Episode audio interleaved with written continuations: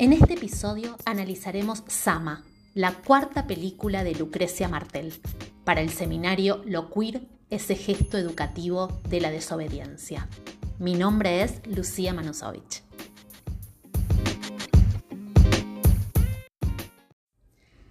Sama, en la orilla de lo masculino.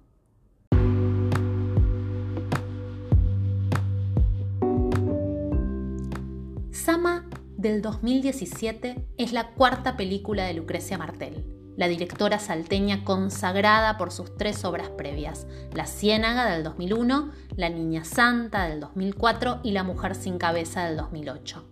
Si bien las tres obras anteriores fueron desarrolladas a partir de guiones de su autoría, su cuarta película en cambio se trata de una transposición de la literatura al cine, Sama es de 1956 y es una novela literaria del mendocino Antonio Di Benedetto, considerada como una obra contracultural. Por otra parte, es la primera película de Martel donde el protagonista es un varón, y además se trata de una historia no anclada en la actualidad como las anteriores, sino que está situada en términos históricos a finales del siglo XVIII en plena decadencia del Imperio Español. Lo que Sama definitivamente comparte con el resto de la filmografía de Martel es la ruptura de los cánones convencionales cinematográficos, lo que propicia una amplia variedad de líneas de lectura, producto de la porosidad de su narrativa no lineal ni transparente, características que representan, por el contrario, a la narrativa clásica. Por lo tanto, son varias las tesis interpretativas que podemos sostener al analizar esta película. No obstante, en este breve podcast y a los propósitos de este seminario, vamos a analizar algunos elementos formales que dan cuenta cómo la figura de Diego de Sama, el protagonista, defrauda el estereotipo de masculinidad hegemónica generando en él una enorme frustración que lo conducirá a una imperiosa búsqueda de transformación y deseo. Siguiendo a Luis Bonino, la masculinidad hegemónica es una estructura simbólica arbitraria compuesta por un conjunto de mitos, creencias y significados sobre el ser hombre que nos indica cómo tiene que ser un hombre auténtico.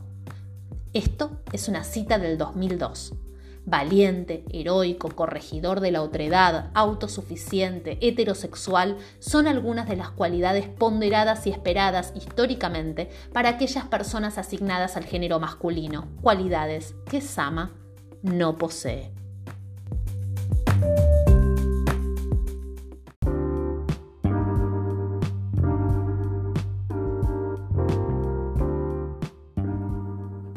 En el orden de la historia, según un análisis de René Sánchez, don Diego de Sama, situado en Paraguay y representado por Daniel Jiménez Cacho, aguarda con paciencia su traslado hacia Buenos Aires para estar nuevamente junto a su esposa e hijos. Durante años, Sama ha vivido apartado de ellos trabajando al servicio de los gobernantes españoles enviados por la monarquía para poner orden y control en los nuevos territorios americanos. Sin embargo, el hombre deberá enfrentarse a una serie de interminables procesos burocráticos, algunos retardados con un sentido del humor punzante e irónico que prolongarán su espera, empujándolo a perder toda esperanza. Martel, según este analista, logra capturar el estado de ánimo del personaje principal por medio del tono y el ritmo del film. La espera de Sama se vuelve desesperante y hasta incómoda para el espectador, ya que la historia se desarrolla lentamente y esta pareciera ir en círculos sin llevarnos a ningún lado.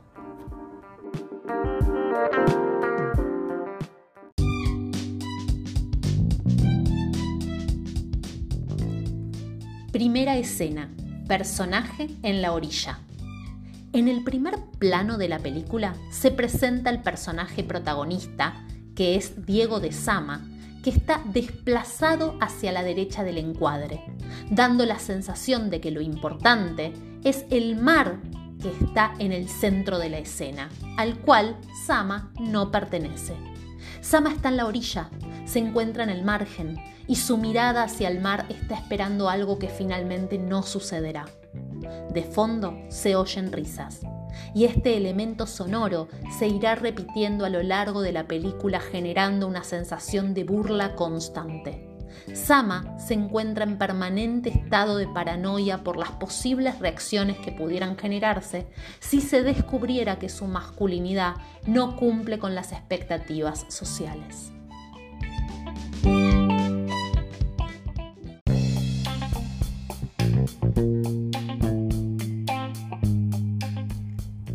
En la segunda escena se llama El sueño y se lo ve a Diego de Sama en primer plano recostado sobre la hierba y de fondo unas mujeres diminutas hablando reunidas.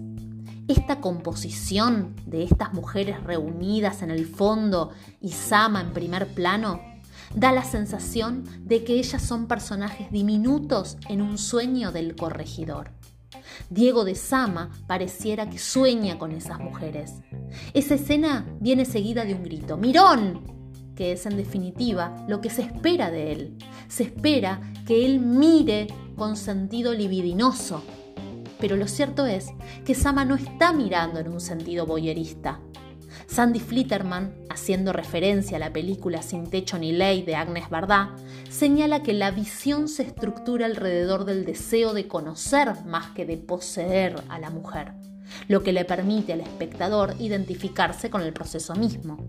En esta escena, Sama no se encuentra motivado por un deseo de poseer, sino por un deseo de conocer el universo femenino.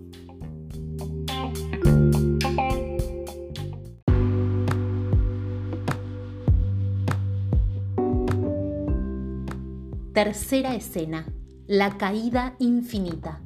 Se lo ve a un niño que está elevado, eh, subido a una silla que es llevado por distintas personas, y este niño, en primer plano, lo mira a Diego de Sama y le dice, un Dios que nació anciano y no puede morir. La soledad es atroz, le dice este niño que podría ser parte de su fantasía. Diego de Sama no tuvo niñez, todo estaba adjudicado. El género es asignado al momento del nacimiento y Sama no pudo escapar de la soledad de esa asignación. El discurso de ese niño blanco, desde la altura, plano contrapicado, enuncia lo que se espera de la masculinidad de Sama, quien sufre internamente por no dar respuesta a ese mandato. Esa escena se acompaña con un sonido muy particular que se repite a lo largo de la película, conocido como la escala de Sheffard se trata de una ilusión auditiva conformada por una superposición de varios tonos con octavas entre ellos que da una sensación de caída infinita. Este sonido metaforiza la idea de que Sama nunca termina de caer. Su espera, ese sentir de no encajar, es progresivo, generando una sensación de infinitud agobiante. Como señala Ana Fornicito, el sonido parece apuntar a lo que queda invisible en el proceso de representación visual.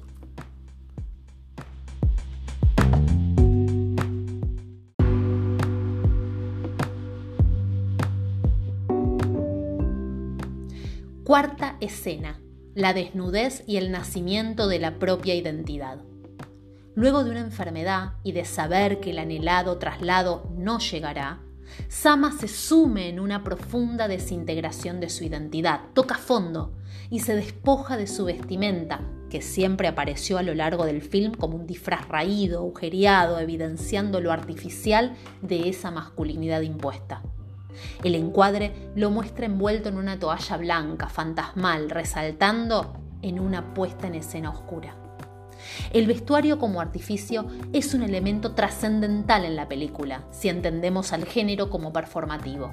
Actos, gestos y deseo son performativos en el sentido de que la esencia o la identidad que pretenden afirmar son invenciones fabricadas mediante signos corpóreos y otros medios discursivos, dice Butler.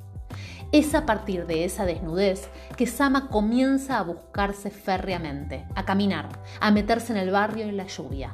Empiezan a abundar escenas en la intemperie, nocturnas, salvajes. Se lanza a explorar, a perseguir un deseo que estuvo encorsetado durante tanto tiempo.